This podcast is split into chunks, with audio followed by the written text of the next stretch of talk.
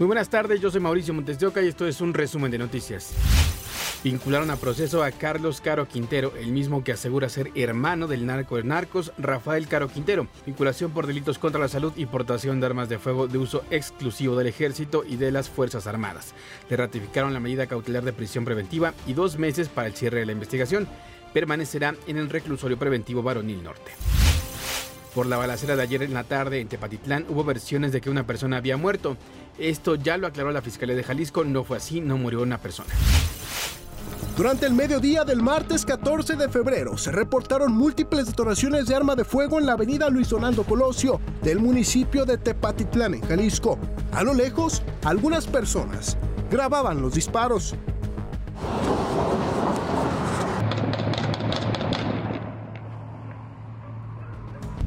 Minutos después, a la orilla de la calle se localizó una camioneta con impactos en la carrocería. Después, diversos elementos de seguridad se movilizaron para resguardar el área.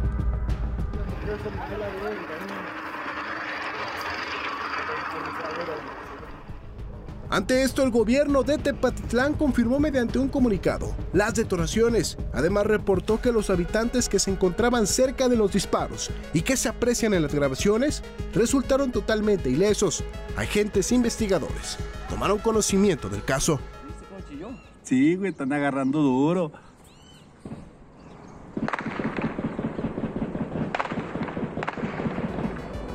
Armando Parra, Fuerza Informativa Azteca. Enfrentamiento entre civiles armados en el centro de Santiago a Moltepec, en Oaxaca. Al menos cinco, cinco personas murieron.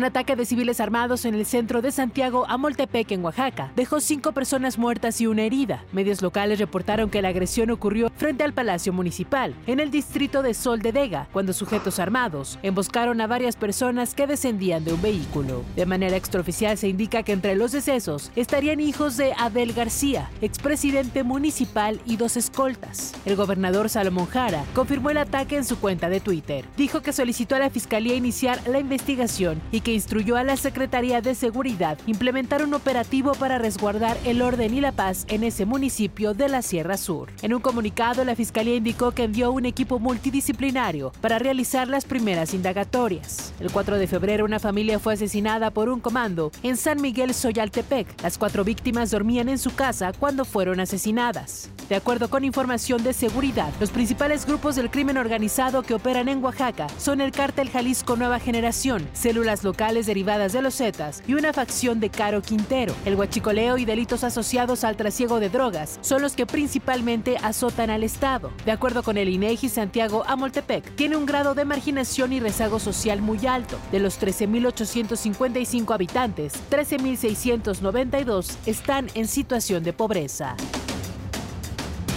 El presidente municipal de San Mateo, Río Hondo, Oaxaca, Ángel Gerardo Ruiz, agredió a sillazos y golpes a ciudadanos que le exigieron aclarar el destino de 30 millones de pesos que otorgó el gobierno federal para la reconstrucción de daños por el huracán Ágata el año pasado. Fue durante una reunión al interior de la Secretaría de Gobierno del Estado cuando pobladores lo señalaron de corrupción. El gobernador Salomón Jara mencionó que la Secretaría de la Función Pública del Gobierno Federal será la encargada de determinar las sanciones correspondientes.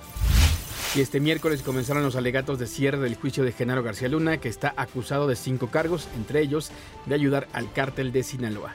Se prevé que mañana el caso pase a mano de los 12 miembros del jurado, quienes tardarían hasta el viernes en llegar a una conclusión. Recordemos que más de 20 testigos participaron en el juicio donde hablaron de la corrupción para el trasiego de droga y sobornos a fuerzas de seguridad en beneficio de grupos criminales como el cártel de Sinaloa y los Beltraneiva. Entre los criminales que testificaron se encuentran Sergio Villarreal el Grande, Tirso Martínez el futbolista, Harold Mauricio Poveda el Conejo y el Rey Zambada, hermano de Ismael el Mayo Zambada.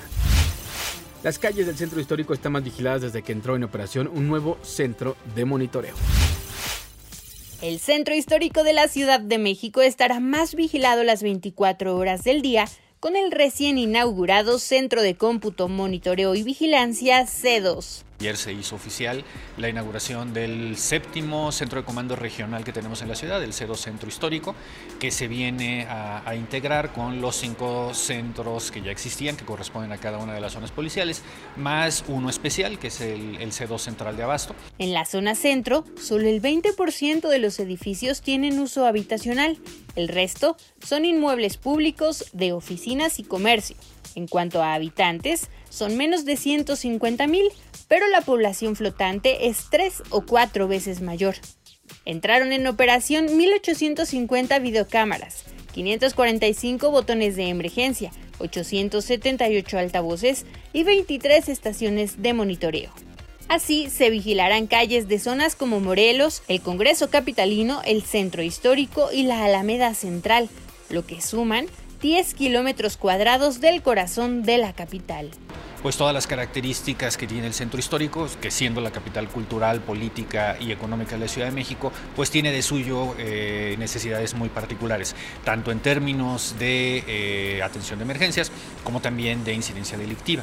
El C2 Centro Histórico opera desde el Museo de la Policía y cuenta con 80 despachadores de la Secretaría de Seguridad Ciudadana, la finalidad es atender de manera más rápida reportes en materia de seguridad. Eh, para que se den una idea, para toda la alcaldía Cuauhtémoc, que es lo que atendía ese Centro, teníamos alrededor de 220 cámaras por despachador. Ahora los compañeros tienen que atender 40 cámaras por despachador, entonces es mucho más fácil. Eh, de esa manera podemos tenerlos haciendo trabajo de inteligencia pues más tiempo. El nuevo C2 se construyó con una inversión de 37 millones y medio de pesos y trabaja en coordinación con el gobierno de la Ciudad de México, la Defensa Nacional, la Marina, la Guardia Nacional y el Centro Nacional de Inteligencia. Para ADN 40, Karen Ortega, Fuerza Informativa Azteca. Sujetos armados dispararon contra las cámaras de videovigilancia del C5 en Zacatecas ocurrió ayer sobre la carretera estatal 181 en el tramo Guadalupe-San Jerónimo, cuando hombres a bordo de un vehículo dispararon en repetidas ocasiones hacia los postes para destruir los dispositivos de seguridad. En su huida, los delincuentes lanzaron ponchallantas provocando daños en los automóviles que circulaban por la autopista. Las tres cámaras dañadas ya fueron reparadas. La Fiscalía de la Ciudad de México señaló que en el caso de las dos jóvenes fallecidas al caer en una coladera el 10 de noviembre de 2022 en Iztacalco cuando se dirigían a un concierto, fue firmado un acuerdo reparatorio. Ahora se deberá cumplir de inmediato con el sistema de aguas de la Ciudad de México. El acuerdo fue aceptado por el padre de las víctimas. Los terremotos que se registraron en Turquía y Siria reportan más de 41.000 muertos. La mayoría de los fallecidos se concentra en Turquía con 35.418 y en Siria son 5.800. Unos 42.000 edificios han sido demolidos debido a que presentaban daños severos en su infraestructura. Anoche un avión cargado con 100 toneladas de ayuda humanitaria salió del aeropuerto internacional Felipe Ángeles con destino al aeropuerto de Adana, en Turquía. Será destinada para la población afectada por los devastadores terremotos que se registraron hace una semana. Entre los insumos se encuentran incluidos alimentos en general, cobijas, colchonetas, casas de campaña, generadores de luz, insumos médicos, de higiene personal y ropa. Al menos 39 migrantes murieron y otros 23 resultaron heridos cuando el autobús en el que viajaban cayó en un precipicio en Hualacá, Panamá. La directora del Servicio Nacional de Migración, Samira Gosain, dijo que al parecer el conductor del autobús se pasó la entrada del albergue al que se dirigía y cuando giraba para retomar la carretera cayó a una pendiente golpeando antes a otro camión de pasajeros. El autobús había salido de la región de Darién, frontera con Colombia, y llevaba 66 migrantes. Murió Raquel Welch, reconocida como una de las mujeres más sexys en la industria del cine desde que apareció con un bikini de pieles en la cinta un millón de años antes de Cristo, de 1966.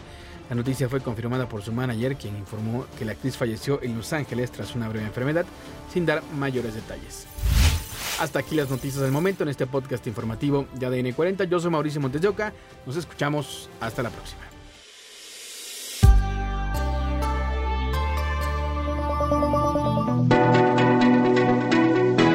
Podcast es presentado por VAS, la super app que te ofrece muchas y nuevas formas de pagar todo lo que quieras con tu celular.